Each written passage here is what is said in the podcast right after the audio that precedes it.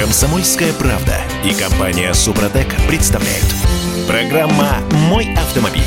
А Вот лежу я э, на берегу Невы и смотрю на потолок. Э, потолок цен на бензин. Вот не хватало нам только потолка цен на заправках.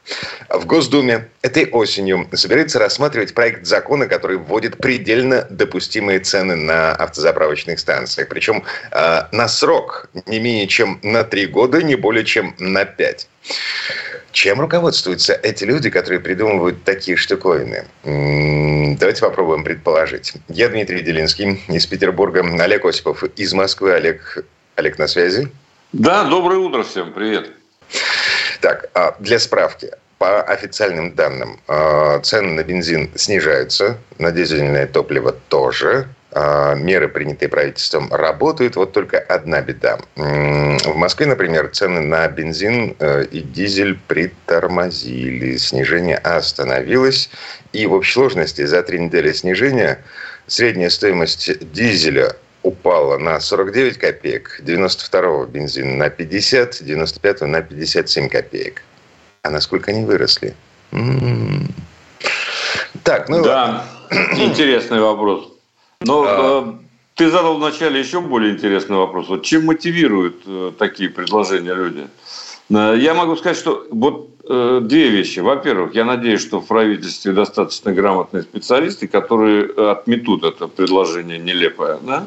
А во-вторых, эти люди мотивируют очень простой вещью. Э, Они ищут простые решения, на самом деле. Как шариков взять все да поделить. Помните знаменитый фильм? Ну вот, да. э, вот, собственно, вся их э, соображалка. Вот на это хватает. Им кажется, что Да, в пояснительной записке к этому законопроекту говорится, что ранее принятые меры типа введения демпфера на сегодняшний день не дают для конечного потребителя видимых результатов. И в таких условиях введение предельно допустимых розничных цен на бензин и дизель эм, представляется обоснованным и оправданным в целях защиты законных экономических интересов граждан Вот. общества в целом. Дмитрий, ты зачем это прочитал? Прости, пожалуйста. А вот это, того, чтобы- это о чем говорит вообще? Для того, чтобы вы понимали глубину экономического... Мгм. Да.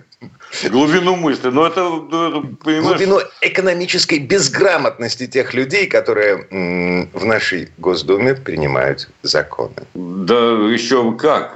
Первый зампред э, Комитета Госдумы по энергетике, между прочим, э, предлагает э, это рассмотреть.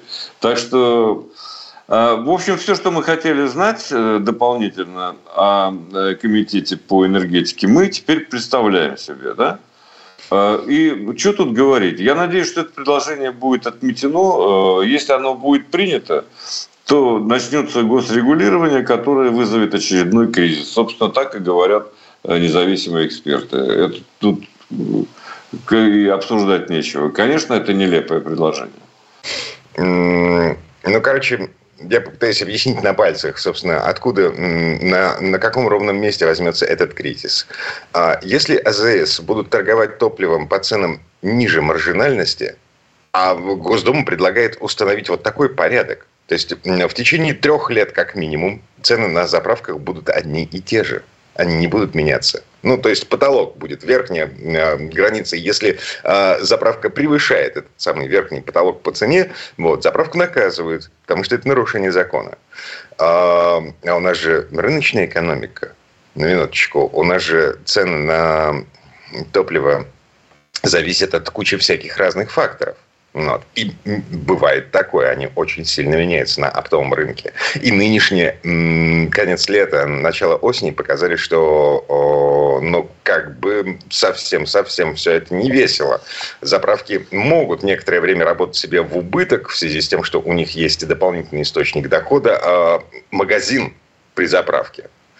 Но Не у всех. Слушай, тут есть два выхода. Если такая история будет принята, так сказать, если вдруг, так сказать, не, не, не приведи Господь, так сказать, у них есть два пути, как продолжать работать. Э, Если они хотят продолжать, они закрыться. Да? Ты купил товар за 5 рублей, продаешь за 2,5. Ну, зачем тебе это делать? Ты просто закрываешь магазин. То же самое с заправками. Это первый момент. А, либо они будут разбавлять э, тем, чем разбавлял герой фильма «Джентльмены удачи» бензин. Э, чтобы ослиная моча, Олег, ослиная да. моча. Есть ну, хорошо, слово. скажем так, прямо, да. А, либо, так сказать, просто закроются, на самом деле. Тут э, какие еще варианты, так сказать? Либо а, бодяжить, либо закрыть. А, Но... Еще один вариант. Разрешить автозаправкам продавать в своих магазинах алкашку. Да это не спасает. Слушай, в Европе везде на заправках продается алкоголь. Это не значит, что все ездят пьяными, разумеется, но это не спасает заправки. У них нет э, э, особых источников. Ну что это? Ты приедешь за алкоголем в этот магазин, когда рядом Ашан или лента или что-то еще? Да нет, конечно. Олег, это... Олег, заправка круглосуточная.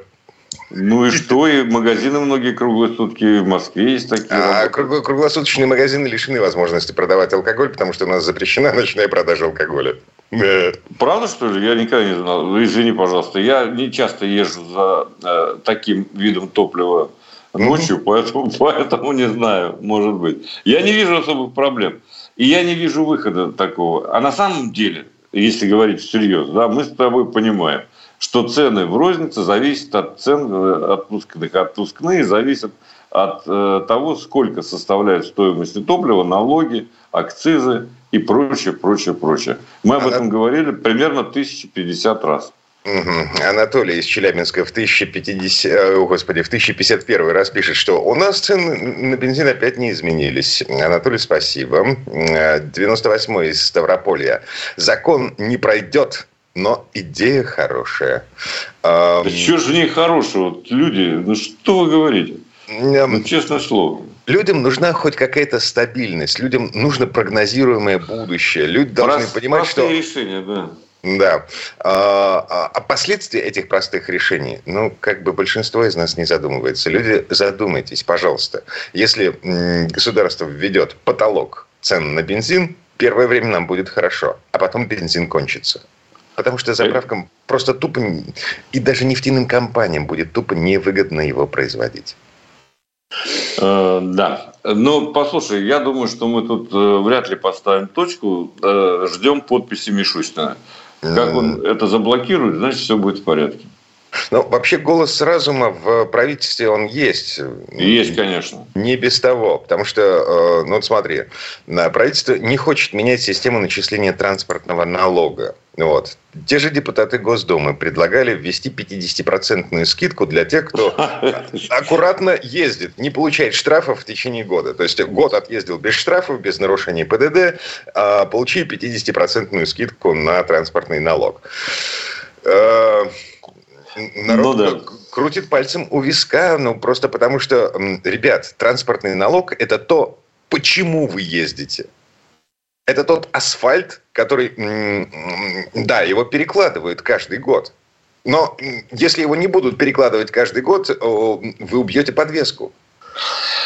А, Дим, вообще на самом деле, если честно говорить, у нас люди, в общем, в массе своей все-таки понимают, о чем идет речь, да? А транспортный налог э, не такая простая история, как кажется. Он действительно никуда не годится. Э, во всяком случае, методы его исчисления в России – да. Э, привязка к лошадиным силам. Это полный бред. Это давным-давно всем известно, так сказать. Кроме Нет, того, погоди, у нас... Погоди, чем больше машины, тем больше ущерб эм, асфальту она наносит. Нет? Слушай, при, при чем тут лошадиные силы? Это может быть маленькая пуколка с полуторалитровым двигателем, которая развивает 200 сил. Сейчас есть такие. Причем тут... Сказать, э, да, э, Олег, предложи другой критерий оценки ущерба, который машина наносит дорожному полотну в зависимости от чего? Нет, во-первых, э, слушай, если э, полотну, так это надо полотно хорошее класть, а не э, машины. Олег, не уходи от ответа, пожалуйста. А как еще можно оценить эм, потенциальный ущерб от эм, машины в зависимости от ее размера, кроме как Значит, лошадиными силами? Послушай, на этот счет есть исследования специальных институтов, которые в России действуют, да? No. Ну. А, первое, ну понятно, что грузовики у нас и так доплачивают. Да. У них есть система Платон и прочее. Да. Чего вы будете? Грузовики, которые действительно могут наносить, так сказать, вред плохому асфальту, подчеркну это, они mm. уже платят. Олег, а что же у вас на МКАДе перекладывают асфальт каждый год, если туда въезд грузовикам вообще запрещен? А потому что плохой асфальт, друг мой. Mm. Потому что его кладут э, так, чтобы откаты сохранить. Ну, чем мы тут с тобой будем говорить об очевидном? Второе, в институтах, о которых я упомянул, э, там созрела идея вообще, так сказать, сейчас у нас взимается плата за проезд по дорогам. В принципе, кто ездит, тот и будет платить со временем. Цифровые технологии развиваются, это не так сложно э, сделать.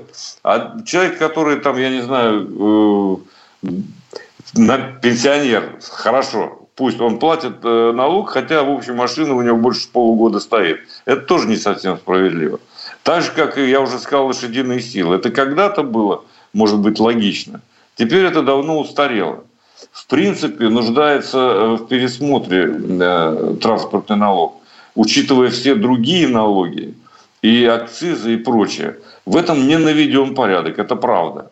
Это очень серьезная работа, которую я сейчас не готов за пять минут э, решить, так сказать, эту проблему. Угу. Над этим работает институт. И, но вот такие решения э, сиюминутные, взять все да поделить, никуда не годятся. Комсомольская правда и компания Супротек представляют. Программа «Мой автомобиль». Ну, в общем, правительство выдало отрицательный отзыв на проект закона, который освобождает, э, ну, как освобождает, дает 50-процентную скидку на транспортный налог для тех, кто законопослушен и не нарушает правила дорожного движения в течение года. Правительство против в связи с тем, что, минуточку, транспортный налог – это э, асфальт, по которому мы ездим. Если за счет добропорядочных граждан из-за добропорядочных граждан из-за тех, кто аккуратно ездит, не нарушая правила дорожного движения, у государства будет меньше денег на то, чтобы перекладывать асфальт, ну, такое себе решение. Вот. Да, конечно, это все равно, что доплачивает пешеходу за то, что он переходит дорогу в положенном месте. А. Стоит э, ГИБДДшник, и каждому по рублю. Прошел на зеленый свет, рубль на красный, наоборот. То есть, ну, это Слушай, чушь, конечно, э, вне всякого сомнения. 8 И... марта, 8 марта, я не знаю, как сейчас, но раньше, каждый год 8 марта гаишники раздавали цветы э, женщинам-водителям. Вот просто останавливали на дороге и раздавали цветы. Могут но... себе позволить. Возможно. Ладно, еще голос разума в правительстве нашем. А, значит, э, кабинет министров не поддержал законопроект о штрафах до 100 тысяч рублей за прямоток. Правильно, правильно сделал, что не поддержал. И это совершенно логичное решение, потому что там предлагалось чуть ли не до обязательных работ и всего прочего. Ну... Это в том случае, если человека поймали на э, глушителе, э, который превышает допустимые нормы, по-моему, в третий раз. То есть первый раз штраф, второй раз э, что-то не помню что, по-моему, повышенный штраф, и третий – это отправка на обязательные работы. Ну, ладно. Ну, да, там какие-то драконовские, там на, на 90 дней э, предлагалось, так сказать, забирать автомобиль. С какого перепуга, так сказать. Что такое? Ну, штрафы есть уже, слушай, действует же статья за шум. 500 рублей, по-моему. Угу. Ну, выпиши ему 10 штрафов по 500 на каждом шагу он перестанет, так сказать, использовать этот глушитель прямоточно. В а, принципе, так, конечно... Так это же еще нужно каким-то образом заинтересовать гаишника в том, чтобы он ловил э, вот тех самых мотоциклистов вот. на прямотоке, э, стритрейсеров. Э, ну, вот, да. вот. Вот это вот, вот это все, что нам говорит о государственном регулировании. Кстати, всего касается. ГИБДД в чьем подчинении? Она кому принадлежит? Так, а, смотри, 500 рублей и 100 тысяч. Есть разница? Ха, то есть надо меньше работать, но больше получать. Хорошая ну, идея. Да. Ну, на, например, ну вот, если ввести, ну, ну хотя бы не 100 тысяч, но 10-тысячный штраф за прямоток, за езду с превышением уровня шума, э, гаишникам станет интереснее ловить таких. Слушай, у вас, у вас есть, у нас есть технический регламент. Блин, почему мы всегда не связываем одно с другим? Запретите. Напишите, прямоток запрещен. А. Все. И забирайте машину, никаких проблем. Они почему-то вот э, не, не ленятся, так сказать, останавливать затонированные боковые стекла, там, допустим, да, передние. А за прямоток, за шумность э, ленятся. Ну, все это можно регулировать другими путями. Вот не такими нелепыми. Ни запрещением, ни обязательными работами, так сказать. Введите технический регламент. Запрещена эксплуатация автомобилей на дорогах общего пользования с прямоточными глушителями. Точка. Все. И никаких проблем не будет. А, кстати, нас поправляют. Олег, мы тут немножко облажались. Э, Вид пишет в Телеграме, «А с пенсионеров транспортный налог вроде как не берут.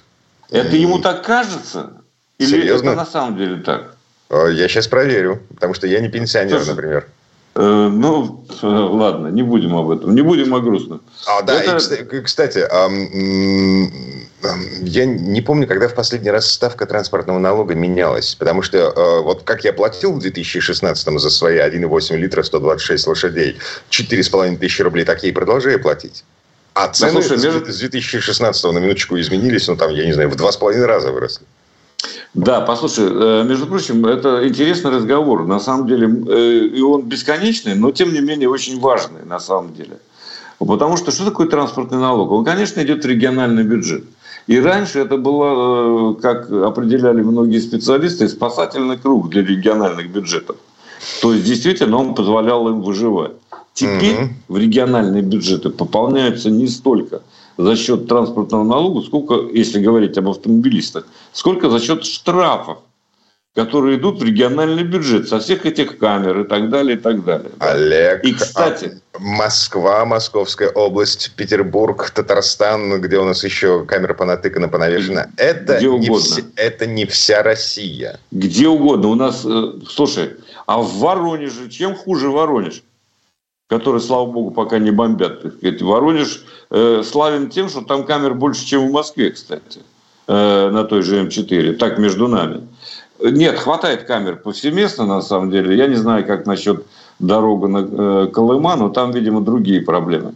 Но я хочу сказать другое, что вот тебе не напоминает эта ситуация, когда вводится э, пополнение бюджета за счет, причем планы есть, по сбору да. штрафов, да? Да, да. А да, не да. кажется, что это вот напоминает как раз э, скидку, если ты хорошо ездишь безаварийно э, и не платишь транспортный налог? А здесь наоборот. То есть тот же самый подход нелепый. Как, um... можно, за, как можно запланировать сбор 52 миллиардов, если не ошибаюсь, на этот год э, штрафов? А если завтра мы, так сказать, решим все, так сказать, показать э, средний палец э, тому, кто это придумал, и начнем ездить по-человечески? Ассоциация ОКО вылетит в трубу. Да вот, слушай, это, между прочим, была мечта многих автомобилистов. А, вот с забыть об этом ужасе. Так сказать. С другой стороны, Олег, смотри, а, значит, да снижение понимаю, а, аварийности, снижение смертности и травматизма на дорогах – это вот не сферическая цель в вакууме. Это цель, у которой есть вполне ничего себе экономическое обоснование. Государство вваливает миллиарды, в том числе на установку камер, для того, чтобы избежать расходов, расходов на лечение, на восстановление инфраструктуры, избежать выпадающих доходов, вызванных элементарно пробками, которые возникают из-за аварий. А, выпадающих доходов. Доходов я сказал? Ну ладно, не суть. Да, хорошо. Вот. Короче говоря, Согласен. значит, высокая аварийность – это очень большой, очень серьезный минус экономики. Бюджету в том числе. Да, вне всякого сомнения. Ты на 100% прав. Абсолютно. И, да, в результате да государство прикладывает планы. Уси... Да, планы по штрафам. Ну, как-то нужно компенсировать все это. Как, послушай, вы компенсируете это трижды. Вы собираете транспортный налог, который так. только что упомянут. Вы собираете акцизы в топливе. Так. 10 рублей как минимум в каждом литре. Нифига себе. Посчитайте, сколько это, да? А так. А потом вы собираете деньги с платных дорог. Вы собираете угу. деньги с системы Платон. И в так. конце концов мы платим еще в фиговую тонну вот всяких налогов, так сказать. Что еще надо? Mm-hmm. Какие, какие к черту штрафы, так сказать, за то, что ты э, какие-то планы по штрафам? Ну, это нелепость, понимаешь? А еще можно планы по убийствам, так сказать, да, там, или почему. Но это выглядит, согласись, совершенно нелепо. План по а, штрафам. 52 миллиарда. Нифига себе. Тем не менее, значит, государству нашему нужна какая-то стабильность. Вот. В смысле штрафов? Есть ли у нас план, мистер Фикс? Да, у нас есть план. Ты знаешь, очень показательна э, другая тема, которую вот мы с тобой так э, мельком, так сказать, затронули. Э, За что в Москве платят штрафы? Uh, да, есть такое. Значит, у нас Нарушение, там на, да? на первом месте традиционно превышение скорости, на втором месте разметка. Сейчас Олег вот. будет говорить о том, что разметка да. нарисована криво, косо uh, и Нет, я буду говорить. Рисовал. Я буду говорить, что она нарисована так, чтобы взимать штрафы, а не чтобы обеспечивать безопасность. Вот все, что нужно знать про э, то, как мы боремся за безопасность на самом деле. Нам важно бабло получить не чтобы люди ездили так сказать, э, аккуратно и не создавали аварийные ситуации. Во всяком случае, что касается Москвы. Не берусь. В Питере, кстати, тоже такие места есть. Я там поездил. Я видел эту нелепую, так сказать, э, организацию движения. Да. Диме Попову привет передам. Он как раз эм, в ближайшую пятницу будет э, в эфире Петербургского радио «Комсомольская правда». Он занимается организацией дорожного движения в Питере. Ладно. Значит, а, по поводу Москвы. На первом месте скорость, на втором разметка. Дальше начинается интересное. 12% всех штрафов с камер выписаны за разговоры по телефону за рулем. Дебилы! Да, это дебилы. Их много. Это говорит о составе, так сказать, общества косвенно. Вот за телефон я бы штрафовал на значительно более серьезную сумму. Потому что это на самом деле беда для Москвы, в частности. Это просто клинические идиоты. И их э, невозможно переучить иначе, как рублем. 12% всех автоматических штрафов в Москве. Это за разговоры по телефону, за непристегнутый ремень безопасности, и э, а там, там еще езда без мотошлема и ближнего света. Я что-то пропустил. У нас камеры научили, научились штрафовать за отсутствие э, ходовых огней. Да, наверное, да. Они за все могут штрафовать сейчас, в том числе за непристегнутый ремень. Там, кстати, тоже много чего есть. Угу. В общем, вот это вот э, показывает разметка на втором плане. Кстати говоря, скоростной режим, это тоже, это все хорошо на бумаге, но плохо на э, дороге. И кроме того, вот обрати внимание на простой факт. У нас строится действительно много качественных дорог сейчас. Так. Перекладывается, не перекладывается асфальт, это второй вопрос. А откаты третий вопрос. Но аварийность растет. Камер становится больше, аварийность растет. Дороги лучше, развязки лучше, аварийность растет. У этого, в причина? У этого есть объяснение официальное. Перестройка логистических цепочек. Это и... полная туфта, прости, пожалуйста. Вот с моей точки Развитие зрения, внутреннего автомобильного туризма в связи с тем, что у нас О, железный занавес. Комсомольская правда и компания Супротек представляют. Программа «Мой автомобиль». И возвращаемся к вечному спору. ехать быстро – это безопасно? Безопаснее, чем ехать э, со средней скоростью или нет? Э, я Дмитрий Делинский из Петербурга, Олег Осипов из Москвы, 8 967 200 ровно 9702. Это номер, по которому нам можно писать в WhatsApp, Viber, Telegram. Э, Олег, на связи? Да, конечно. Да, и возвращаемся к этой теме в связи с тем, что э, Автодор обещает в ближайшем обозримом будущем повысить скорость на трассе М12 Москва-Казань с нынешних 110 э, до 130 км в час. Ну, плюс 20 нештрафуемых, соответственно, 150, как на трассе М11. Э, вроде бы здорово, вот, с одной стороны. А с другой стороны, я смотрю на статистику по аварийности. Уже есть статистика на аварийности, по аварийности на трассе М12. И там в январе 5 ДТП без погибших, в марте 14 ДТП, двое погибших, в мае 18 ДТП, 7 трупов, в июле 25 аварий, 9 погибших, в августе 35 аварий, 10 погибших, в сентябре 36 ДТП, на 11 погибших. А, это вот как, как бы за меньше, чем год э, эксплуатации трассы. Слушай, на самом деле э, надо разбираться э, в причинах. Там это просто статистика, да? да. За ней не стоит причина аварии. У тебя же нет статистики по причинам из-за превышения скоростного Фишка в чем лимита. заключается? Это единственные в нашей стране 400 километров дороги, э, за которыми не следит ни одна камера. Это пока. Значит, слушай, если позволишь, так сказать, я просто какие-то важные вещи проговорю. Она да, действительно 415 километров, можете ехать ни в чем себе не отказывая. Но это там нет стационарных комплексов фото-видеофиксации, да? А там э, никто не запрещает региональным властям устанавливать свои и выполнять э, план по штрафам. Так что вот Внимание! насчет этого. Так, поезд стой раз-два. Если мне не изменяет память, э, трасса находится в ведении автодора. И что? И но, никакие региональные власти не могут там чихнуть, пылинку убрать оттуда не могут. Ребята, слушатели, если кто-то там ездит, пожалуйста, напишите нам, видели ли вы треноги на этой трассе? Вот давай по попробуем, так сказать, сейчас вот в режиме реального времени определиться, есть там э, камеры передвижные или нет. Стоят 967, там... Да, 967 200 ровно 9702 пишите. На самом деле очень интересно. Действительно интересно. Я сам э, засомневался. Но дело в том, что мне вообще очень нравится подход э, главы госкомпании «Автодор» Вячеслава Петушенко, который ну, чисто по-человечески сказал, что да, пока там нет вот этих комплексов, да, но все зависит от нас. Будем соблюдать ПДТ, а не будет камер, э, не будем соблюдать, будут камеры. Я должен сказать, что подход мне нравится, но на самом деле я знаю, что это будет не так. Камеры там появятся все непременно. Как они узнают, соблюдаем мы ПДД или нет? А по вот как статистике сказал, по аварийности, статистике. да, ну-ну. Вот как ты сказал, именно так. Это, во-первых, это, это э, не проблема. Значит, э, камеры появятся, потому что существует этот самый пресловутый план по штрафу. Ну, никуда от этого не денешься, да? И, кроме того, существует лобби типа ОКО, ну, которых мы упоминали.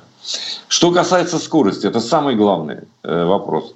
Понятно, что там уже Петушенко надо перевести эту э, трассу в категорию А1, она пока э, нет такой категории, там нельзя 130 устанавливать. Слушай, а ну, я, я тут прочитал, вот не сам видел документы, но прочитал в интернете, что эту трассу изначально почему-то проектировали не под высшую категорию, а под категорию ниже. То есть не, ну, как, да. не как М11 Москва-Питер. Да, да, да. А на категории ниже. И это а, а, отразилось э, в том, как спроектированы повороты, развязки, уклоны, вот это. Перепады высот, да. Да, да, да, да. Ну, но вот как я не знаю, как так получилось. Слушай, на самом деле, э, вот я просто как водитель и э, по всем параметрам, э, вот эта скорость 110-130 км в час, оптимальная скорость на самом деле для движения на дальние расстояния. Потому, по, по, по нескольким причинам. Одна из этих причин, если вы едете быстрее 150, допустим, да, вы выжимаете... Все зависит, конечно, от двигателя, от машины. Но если вы едете на пределе, то вы расходуете много э, бензина, это невыгодно становится. То есть вы от заправки до заправки перемещаетесь.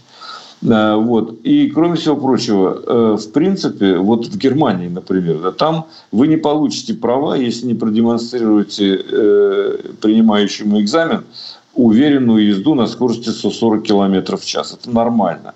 Вы должны уметь ехать быстро. Не умеете, езжайте справа. Да, да никаких проблем, на самом деле. Э, если ездить медленнее, э, вот не 130, там, да, допустим, 90 те же самые, то вы просто потратите в полтора раза больше времени на дорогу. Так, ну, просто эфем, э, приблизительно, чисто умозрительно я говорю. Но самое поразительное заключается в другом, что ты когда по М4 ездил, я рассказывал, дорога лучше, а времени тратишь больше. Вот в чем э, парадокс заключается современного дорожного строительства. И все это связано с пробками, потому что, как правило, у нас дороги упираются в никуда. Вот та же М12 упирается в Арзамас. А дальше доказание – это вот как раньше, как Бог на душу положит. Я за то, чтобы повышать скорость. Я за то, чтобы человек э, выбирал э, скоростные режимы самостоятельно в зависимости от своей подготовки и прочих условий, погоды и так далее. Это нормальный подход. А дорога, э, я проехал только в начале по М12, я дальше не ездил. Но мне кажется, что это очень пристойная магистраль, пока свежий асфальт, пока никаких там колей нет – в общем, она позволяет двигаться достаточно быстро. Искусственно ограничивать э, скорость не имеет никакого смысла. Тут я с Петушенко совершенно согласен. Угу. Петушенко – это глава Автодора. Он, э, да. напомню, говорит, что в ближайшем будущем, когда трассу удастся перевести в высшую категорию, там, значит, может быть разрешено... А, да Да, 130 километров в час. А, ну, плюс 20 не штрафуем, и будет 150, как на трассе М11. А, у нас есть еще пара новостей любопытных. Маленьких-маленьких. Во-первых, нам с вами разрешили ставить квадратные номера на передний бампер. Вот. А, очередной голос разума в правительстве. Рос... Что там, регулирование... Как... Блин, я постоянно забываю, как называется. Да бог с ними, а, Рос... много. Росстандарт, вот как называется эта штуковина, значит, они внесли поправки в ГОСТ, эм, в которых было разрешено ставить квадратные номера, но почему-то только сзади. В 2020 году эм, нам разрешили ставить квадратный номер сзади. Сейчас государство почесало репу в ответ на жалобы многих автомобилистов, которые параллельным импортом загоняют сюда американок и японок. Э, Все, э, теперь не будут штрафовать за квадратный номер спереди. Вот. Отлично, я вас всех поздравляю. Ну, это здорово, это нормально, абсолютно. Здравый смысл победил. Угу. Это совершенно нормально. А еще мне очень-очень сильно нравится новость о том, что Ford – это самая ликвидная машина на российском авторынке, вторичном авторынке. Но вот ликвидность определяется по сроку продажи с момента публикации объявления – но чем быстрее машина продается, соответственно, тем она ликвиднее. Ну и вот Авито подсчитала, что Ford Focus э, – это э, самая быстро продаваемая машина. Слушай, ну, э, машина-то действительно пристойная, о чем говорить. Во Всеволожске выпускалась, так сказать, э, наштамповали их достаточно много, поэтому они могут э, пока еще, так сказать, э, определять в каком-то смысле погоду на вторичном рынке. Это хорошо, я очень рад за Форд. У меня особых претензий к этому автомобилю не было. Uh-huh. Как у эксперта. Хорошая действительно машинка. Надежная. Единственное, что мне не нравилась э, версия с дизельным двигателем, потому что зимой это была тоска смертная. Она прогревалась немыслимо долго. И, в общем, э, можно было весь день провести за рулем, если хорошо насыпать по трассе, и мерзнуть. Э, потому что по одной простой причине, кстати, обращаю внимание, те, кто будет покупать дальше машины, у них есть э, два контура в нормальных автомобилях. Ford решил сэкономить. У них один контур. И дизель просто не успевает прогреваться. Прогреваешь. Да понимаешь, да? да. А, то, вот и все. И это, конечно, с одной стороны экономия, с другой стороны тоска для того, кто управляет автомобилем. Угу. Вот. Так, ну ладно. У нас еще пара минут осталось э, на то, чтобы потрогать машину руками. Очередной китаец под Олегом. Э, что это за... Да. Это э, Джили Тугела. Я начал о ней как-то говорить, но не закончил. На самом деле сейчас, когда наступили холода, так сказать, у меня, к сожалению, э, летняя резина, могу честно признаться, но тут я неволен. Это машина тестовая, зато полный привод. Зато полный привод вполне себе вменяемый. Подключается, я не слышу как, сказать, э, задние колеса. Все совершенно нормально. Так сказать, никаких проблем я э, не испытываю. Но расход немножко подрос. У меня был 9 литров, э, когда было тепло. Теперь он составляет 10,5 примерно. Но это надо учитывать, что машина развивает 238 лошадей там приличный крутящий момент, меньше 7 секунд до сотни, то есть все с автомобилем в порядке, в смысле и максималка там около 200, ну чуть меньше.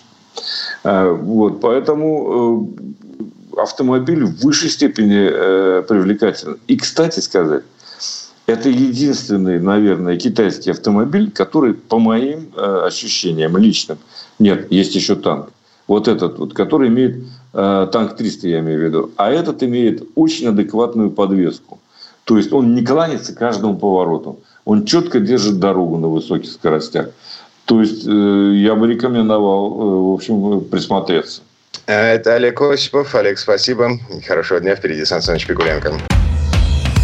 Комсомольская правда и компания Супротек представляют.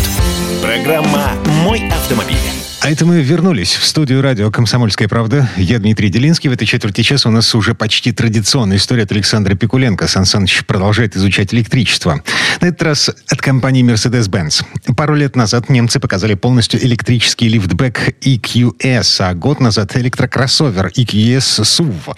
Это та же модульная платформа, что и у лифтбека, и тот же узнаваемый стиль, просто все большое и такое приподнятое. А как это ездит? Слово Сан Санычу. Тест-драйв. В сегодняшнем экологически озабоченном мире единственный способ сохранить не только природу, но и лицо – это грамотно замаскировать электроавтомобиль под огромный внедорожник. Что получилось, можно убедиться, посмотрев на один из лучших электрических внедорожников, которые можно купить в этом году. И окажется, что вы смотрите на новый флагман электрической линейки Mercedes-Benz EQS. Как пел Владимир Семенович Высоцкий, я увидел ее и погиб. И сразу передо мной встал вполне философский вопрос. Кто виноват? Кто тебя выдумал, птица-тройка? Я смотрю на большую брутальную машину, как на троянского коня.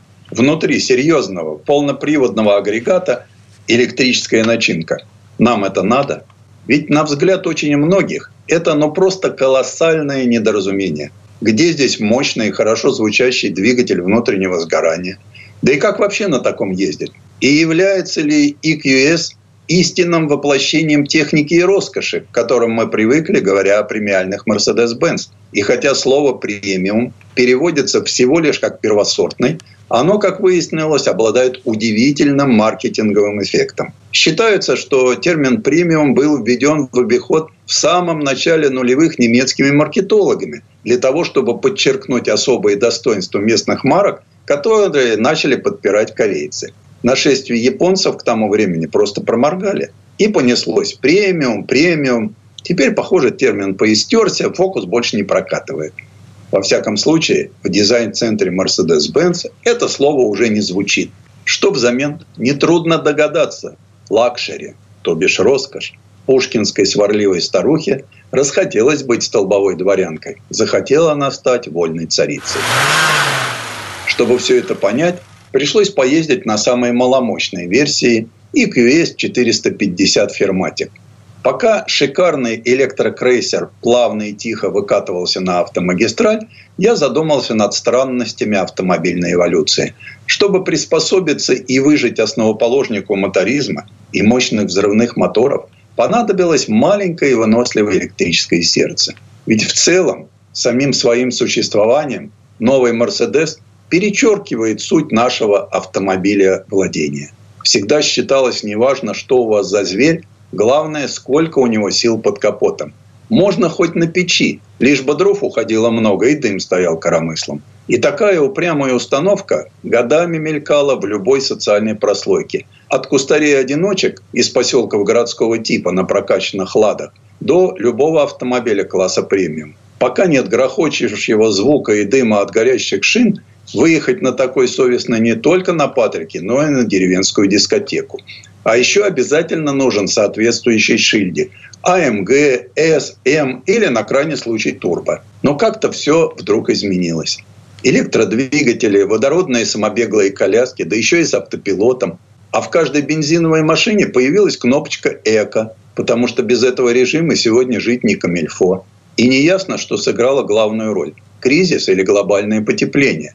Но теперь вместо «наш автомобиль самый мощный» стало самый экологичный – почему-то вдруг все зауважали экологов и полюбили чистый воздух. И оказалось, что очень многие не прочь позаботиться об экологии и начать соблюдать природный дресс-код. А для этого пересесть в электромобиль, особенно если производители и привычные роскоши добавят, и расскажут о впечатляющих цифрах мощности, разгона и максимальной скорости. И вот тут, как гром с ясного неба, появляется электрическая линейка Mercedes-Benz EQ. Но что же такого сделали инженеры из Штутгарта, что позволило тяжелому внедорожнику бесшумно разгоняться за 6 секунд до 100 км в час, при этом сохраняя лицо, честь и достоинство. Ведь это все же кроссовер, мчащийся со скоростью под 200 км в час. Даже при достижении на максималке расход топлива составляет разумные 18 киловатт на 100 километров. И это при том, что масса EQS совсем не маленькие – 2705 килограммов. На дороге его нельзя спутать ни с каким другим Mercedes-Benz.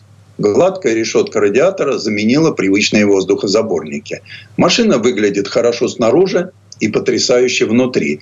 В целом, привычные породистые линии подчеркивают его утонченный характер и определены в первую очередь так нужной электромобилю аэродинамикой. Надо сказать, что габариты EQS внушают уважение. Он огромен. Длина 5120 мм, ширина 1960 мм, а высота 1720 мм.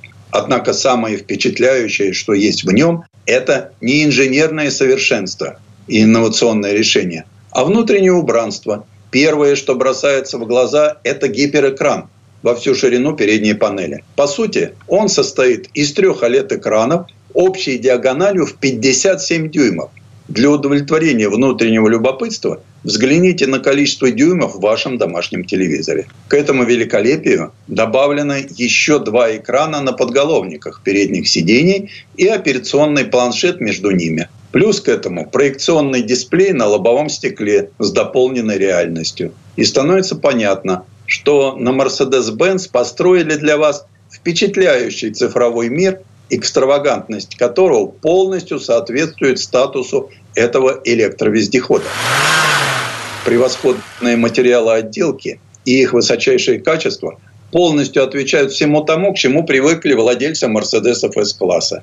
А такие приятные душе и телу дополнения, как система теплого массажа, активные ароматы на выбор и светодиодное освещение салона создают то особое ощущение дзен, о котором мечтает каждый. Активную безопасность классного электромобиля обеспечивают радары ближнего и дальнего действия, ультразвуковые сенсоры, стерео-видеокамера. Ее разместили на лобовом стекле над зеркалом заднего вида вместе всегда прочищаемым дворниками и инфракрасная камера. Система распознает приближающихся к машине пешеходов и велосипедистов на скорости до 72 км в час.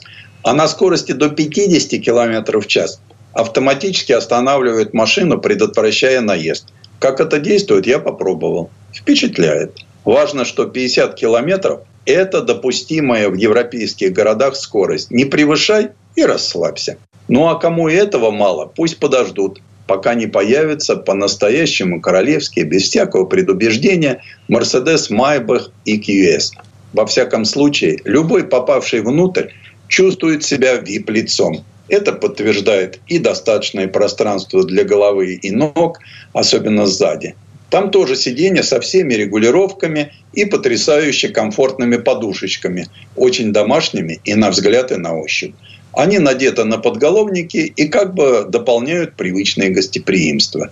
Ну а если вам мало четырехместной версии, то доступ в этот невероятно гармоничный и затягивающий микромер могут получить еще два пассажира поскольку EQS доступен и в шестиместном варианте. При этом в багажнике остается еще 565 литров объема, что довольно-таки много. Версия 450 Ферматик полноприводная мощностью 361 лошадиную силу. В этом случае два электродвигателя с постоянными магнитами дают еще и фантастические 800 ньютонов момента, причем доступные с первого легкого нажатия на педаль газа. Все это киловатты и ньютоны передаются на дорогу через электронную систему, управляющую полным приводом, которую очень активно и по-человечески разумно перераспределяет крутящий момент между передними и задними колесами. Да еще и делает это с потрясающей скоростью, измеряемой миллисекундами. При этом водителя может ощутимо вдавливать в сиденье. Причем происходит все это очень вежливо и цивилизованно, как и подобает породистому немецкому внедорожнику.